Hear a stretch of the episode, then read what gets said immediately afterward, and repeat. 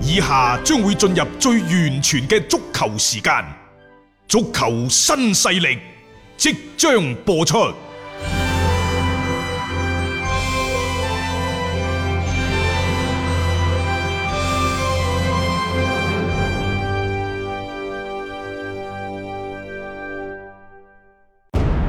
足球場，英雄地，幾多難忘時刻。攞翻住個波，從廣州太陽神到恒大富力，從東較場驚天一射到亞冠加冕，從童話變成現實，從英雄變成傳奇。最偉大嘅球員，最不可思議嘅入球，勝敗之間只有一線。神奇之處，魅力所在，一比零啊！各位，只可意會，更可言傳。足球新勢力，各位朋友好，歡迎收聽今日嘅足球新勢力。大家都好關心中超到底幾時開賽？喂，但係我哋收到嘅最新消息呢，就係、足協向體育總局提交嘅嗰份復賽嘅方案呢，嗯，被打翻轉頭啦。打翻轉頭，因為原因好簡單嘅啫。誒、總局就認為呢，足協嘅呢份方案啊，喺同有關部門溝通之後，覺得仲未夠詳細。嗯，即係有關呢啲細節嘅指引唔係太清晰，所以就話：喂，唔該你重新再做翻。所以而家睇嚟呢，六月底。具體咁講係六月廿七號嗰個禮拜，你想重新開賽呢？幾無可能。嗯如果誒、呃早少少嘅，可能七月頭，甚至乎七月中旬。嗯，誒、可能係一個比較好嘅時間點。咁但係呢，就要睇下足協接住落嚟嘅效率高唔高咯喎。係啊，德甲嘅復工復賽有二十六頁非常之詳細嘅指引。嗯，但係呢，我哋唔同，唔係中國人怕死。喺病毒面前，喺戰爭面前，其實中國人係唔怕死嘅。唔怕啊，但係我哋人口太多，基數太大。涉及嘅面更加廣添啊！我覺得即係喺呢樣嘢嚟講，小心翼翼、慎之又慎係啱嘅。而家好多嘅中小學已經係陸續開課，嗯好多嘅小朋友都聚集喺個教室入邊。嗯你覺得冇傳播風險咩？肯定會有，但係一定係我哋嘅教育部門、有關部門一定係做咗非常之嚴謹嘅、嗯嚴密嘅措施，可以係保證到呢，就大家啊以一個更加健康嘅身體嗯狀況去翻翻學校參與學習，嗯係咪、所以我就話嗱，如果你嘅嗰個條件係夠精密嘅，係、嗯達到標準嘅，會陸續放開，包括你而家嘅電影院啊。都話陸續係係咪有機會係開翻啊嘛咁點解你足球唔得呢？嗯仲要空場作戰喎、嗯咁我就覺得即係可能係真係足協制定嘅嗰、個。誒，啊即係相對規則嘅一啲規則預案啦，太過粗枝大葉，即係會唔會可能啊係呢個原因？唔夠細啊緻。即係我不得而知啊！呢、嗯嗯個只係我自己個人嘅推測嘅啫。嗯嗯至於話七月中又或者七月底，個人覺得呢已經係一個最後最後嘅期限。嗯八月份開波得唔得啊？得，但係可能嗰陣時嘅中超聯賽，你哋真係要改名啦，叫中超杯啦。中超杯係我都覺得直情打杯賽就係啦算數啦。咁但係打杯賽今年仲升唔升降級呢？嗯如果唔升降級，或者只升不降。即係純粹就係升，即係中甲升上嚟，但係中超十六隊波完全係保證到嘅。啊咁你點樣變都冇問題嘅，我覺得如果係咁即係嘅話，我唔，但係我唔知道喎。足協話做咗好多套預案，誒但係呢好多套預案呢，都係一個三不嘅政策係啊，不縮 編、係啊不縮編不空場、不跨不年，啊跨年。即係嗰兩個我都算啦。不跨年呢個好似係由頭到尾足協都係堅持嘅，係係啊，呢個係堅持嘅。咁你要唔跨年嘅話，你隨住時間進一步咁向後推，你嘅嗰個可操作嘅空間就越嚟越細嘅咯噃。即係之前講話，如果六月底咁嗰種方案，咁我哋滿打滿算有咁多個星期可以點樣安排？你如果去到七月中，你憑空又少咗一兩個星期，咁你嗰個賽程啊，只會更加緊密嘅啫。咁點樣樣去部署咧？呢誒、呃再加上呢，就前兩日佢哋足協咪開會討論嘅，分兩個組，嗯然之後就爭冠組。爭冠組咩問題都冇，我哋琴日節目講得好清楚啊冇問啦。題嘅嗰啲係。啊！嗯但係保級組如果都係打淘汰賽呢，就好大問嗯題，一定會係出現好多好多意想唔到嘅嗯古靈精怪嘅狀況。嗯所以我哋建議呢，就係話保級組仲係要打單循環。嗯原先喺小組賽分組嗰陣時打過球隊，唔再對碰。嗯但係原先小組賽嘅成績呢，嗯就要帶入去第二階段係啊，保級組嘅比賽當中。即係避免佢哋喺前邊嗰度 hea 住嗯踢咁樣樣。佢體現咗一個係相對公平。係冇錯，而且呢個亦都係誒，呃即係可以選取嘅一種辦法咯。因為你涉及呃到係保組嘅名額嘅話呢，你用杯賽嘅呢種賽制係點都係唔公平噶啦。嗰、個偶然性大增，而且會令到好多球隊咧，可能即係一個賽季就踢佢一兩場波啦，足夠保組。呢、個本身就係一個幾荒謬嘅情況嚟誒、嘅。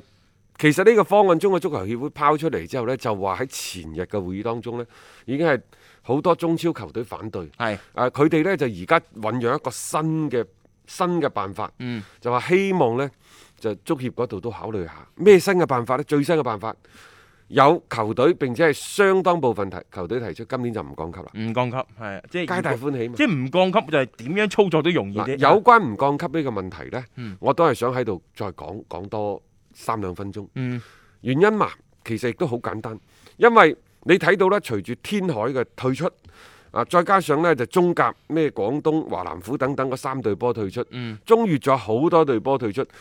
可能大家前兩日翻新聞嗰度睇到話，話二零二零年有二十二家俱樂部退出，係、包括好多中乙嘅球嗯中隊乙。嘅係但最終係咪有冇咁多個數量呢？嗱，我哋首先不得而知。嗯但係呢，即係有相當部分嘅足球俱樂部退出，選擇退出你中超、中甲、中乙嘅職業聯賽，其實已經係板上釘釘嘅事情嚟㗎啦。嗯咁喺咁嘅情況之下，你又話要去除泡沫，又話呢就要減薪降薪等等，嗯所有所有嘅根源其實就喺呢一個升降級呢度。嗯，係啊。升降級，但係升降級呢，佢係體現咗一個競技精神。嗯體育精神。當然啦，即係有好多嘅賽事係唔升降級嘅，大家亦都知道。嗯升降級與否，我哋之前喺節目當中討論過嘅。嗯中國足球，如果你想去除泡沫化，如果你想俾中國足球休養生息嘅時間更加之多，暫停升降級。其實係一個可以審慎考慮嘅做法，只係審慎考慮，嗯因為佢係同呢一個競技嘅成績嗰、個初衷係有少少唔一致嘅。嗯或者係好多嘅唔一致。嗯啊，但係如果冇咗升降級，點解還中國足球一個休養生息嘅機會呢？可能就冇咁多企業係啊。會係投入太多嘅咯喎。冇錯啦，因為冇呢個降級嘅壓力啊嘛，佢保證咗自己嘅名額之後呢，剩低落嚟嗰啲可能更加多心思，睇下會唔會係做一啲球隊嘅建設，乃至係一啲青訓上面嘅投入。升降級違唔違反呢一個市場規律呢？你睇你點睇？嗯你可以話佢違反，因為佢冇咗競技性，係啊，但係佢仲有競錦標性。錦標性冇錯啊，爭錦標啊嘛，你去唔去？係啱唔啱啊？嗯咁但係呢，翻翻轉頭可能會係令到個個投資人壓力冇咁大。嗯可能以往呢要投十個億至可以保到組，嗯而家、會唔會係投三個億、投兩個億？誒佢唔需要諗保組，即係佢投嘅錢落嚟，佢更加多，佢已經撇除咗保組呢樣嘢。係啦佢唔需要考慮呢樣所嘢。以呢個啊先至係去除泡沫化嘅、嗯最有效嘅措施。嗯所以我就話你成日話去除泡沫化、去除泡沫化冇用嘅，嗯因為你有呢一個保組嘅壓力有成績上面嘅掛即係掛鈎啊，即係話你恒大上港，你中意攞冠軍，你十幾廿個億，你繼續抌，你有錢你點都得。係但係我哋作為中小型俱樂部呢，我就尊重市場規律，又或者係足尊重足球嘅規律。嗯你俾得個五年八年嘅時間俾我去做休養生息，可能我真係好好地潛低心落嚟去打造一個社區足球，嗯啊所謂青少年嘅培訓。但係咁喎，球員嘅人工收入低咗之後，仲有冇咁多家長？誒送啲小朋友去踢波啊！你再睇翻二零零一年嗰陣時，成班最威嗰陣時㗎啦嗯嚇，中中超世界盃，你去睇到嗰陣時，基本上所有嘅嗰啲球員都係嚟自一線一線城市嘅，係。嗯大連啦、瀋陽啊、上海、北京、天津、廣州啊，係咪都係嚟自呢嗯度嘅？你再睇翻而家。啱啱足中國足球協會公布嗰個所謂嘅 U 十九，啊嚟自呢啲大城市啊，或者足球一線大城市嘅有幾多人？冇錯啦，即係越嚟越少啊！嚇，即係呢樣嘢，因為大家睇到好似 即係送啲小朋友去踢波啊，感覺已經達唔到嗰種嘅目的啊！你唔好睇佢話，喂，呢一個上海申花都幾多啊？啊，啊，即係上海東亞都幾多等等。你唔好睇佢喺邊個俱樂部，嗯你睇佢鄉下喺邊度，嗯，你睇佢籍貫喺邊度，你籍貫唔睇籍喺邊貫，度你睇佢出生地喺邊度。係即係屬於邊度係啊嘅球員？因為嚟自上海申花、嚟自廣州恒大呢啲球員，佢係咪上海本地人，係咪廣州本地人？呢叫足球一線城市，唔係噶。嗯可能佢係嚟自新疆，嗯可能佢係嚟自雲南、嚟自甘肅等等。只不過佢係喺恒大或者申花嘅梯隊嗰度接受訓練嘅啫。嗯冇錯嚇、即係唔係話佢係嚟自邊度咁嘅？嗯超超市仲有一個咩問題呢？就係而家喺一線城市或者一二線城市啲家長已經唔願意將小朋友嗯放喺球隊接受一啲更加專業嘅訓練，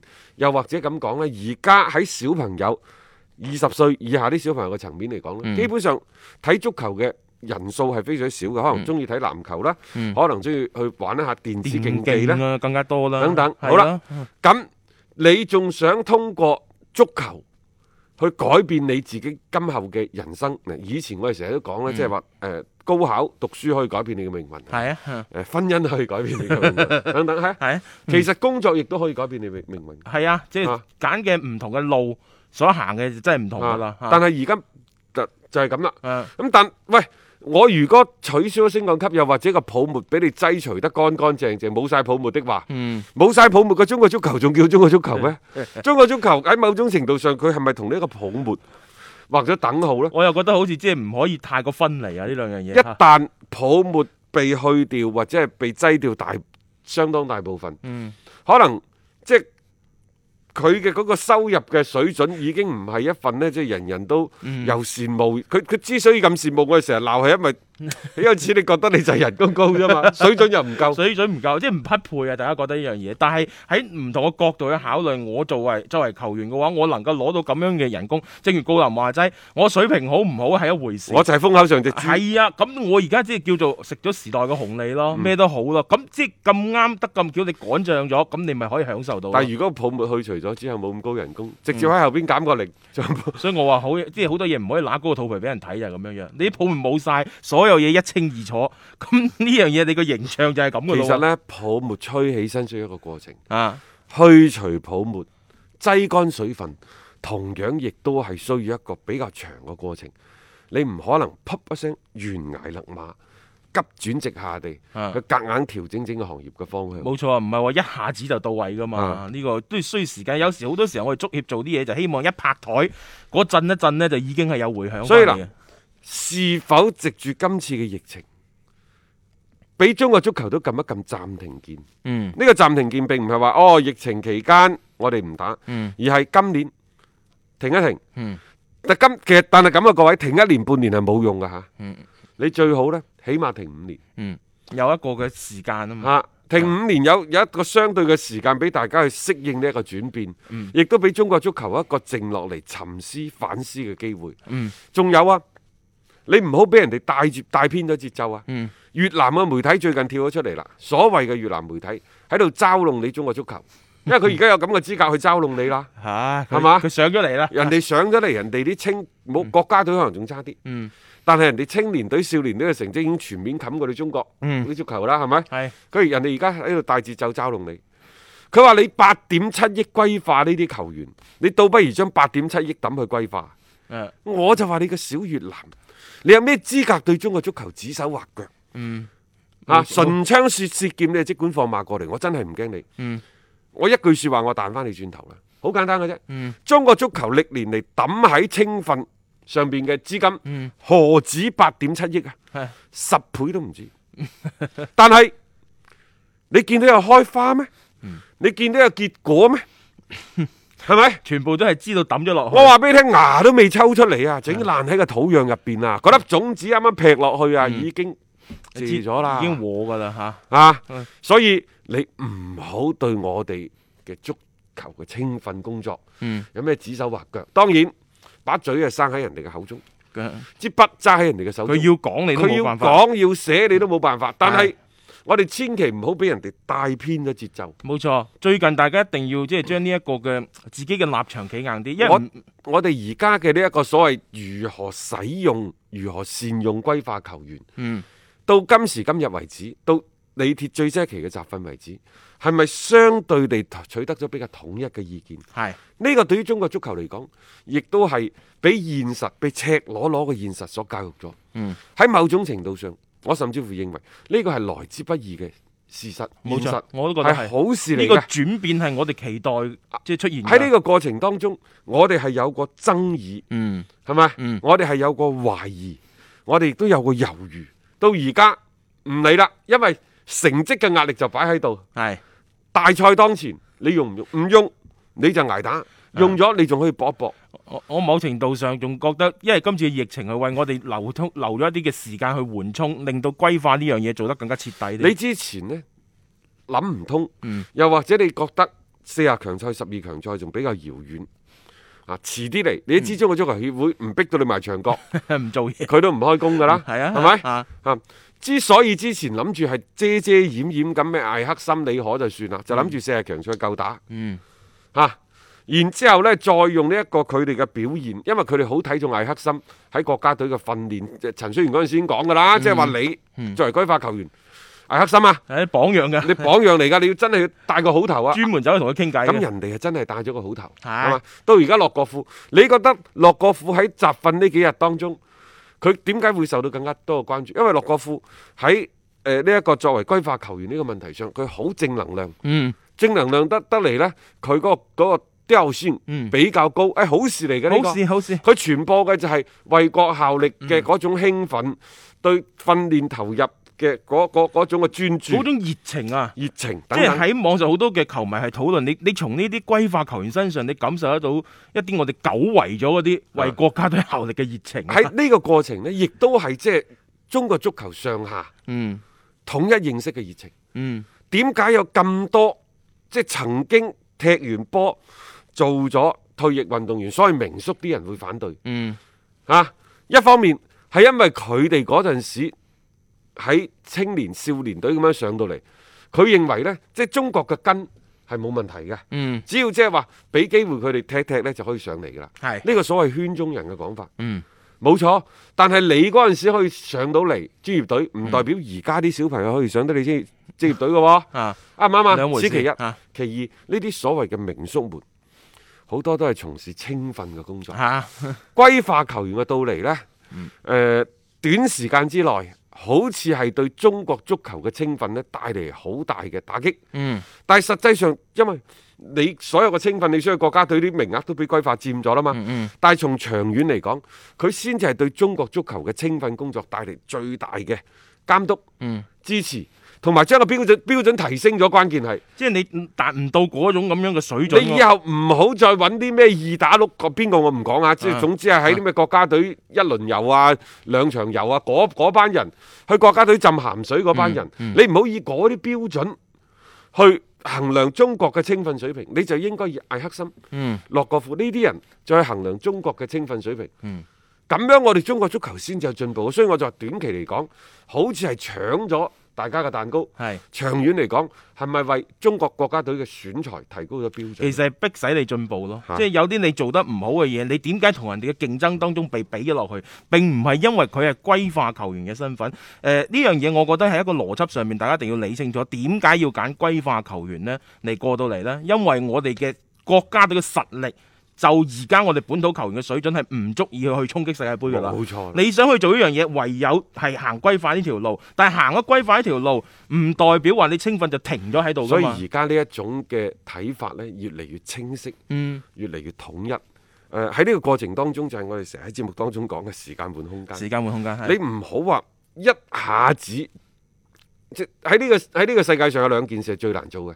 嗯第一就係、你將你嘅思想啊。灌輸人哋嘅腦海當以為中，你都認洗同腦。係啊呢個係第一個最難好難嘅。嘅啊第二係從人哋嘅袋中將啲錢攞過 嚟，呢個相對仲比較容易。即係即 啊係有好多方法唔嘅。係啊，因為好多衝動消 費啊嘛，成日都買買買。係啊哎呀，大哥，謝謝送來的熱氣球、嘉年華， 真係搞死啊！